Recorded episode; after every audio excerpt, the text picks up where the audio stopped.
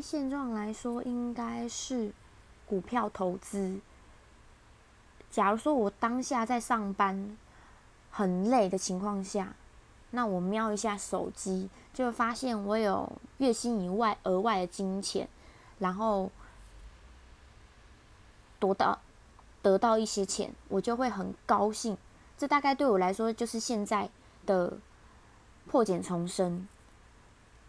而我也很建议大家可以去认识股票，因为它是可以让你怎么说好的一个投资方向。可是你会觉得它的风险很高，可是其实你去认真认识它，发现风险高的当中，你没有去认识它，你会觉得它风险高。可是你认识它之后，有一半是你要学习去怎么运用它，你就会觉得其实很上手。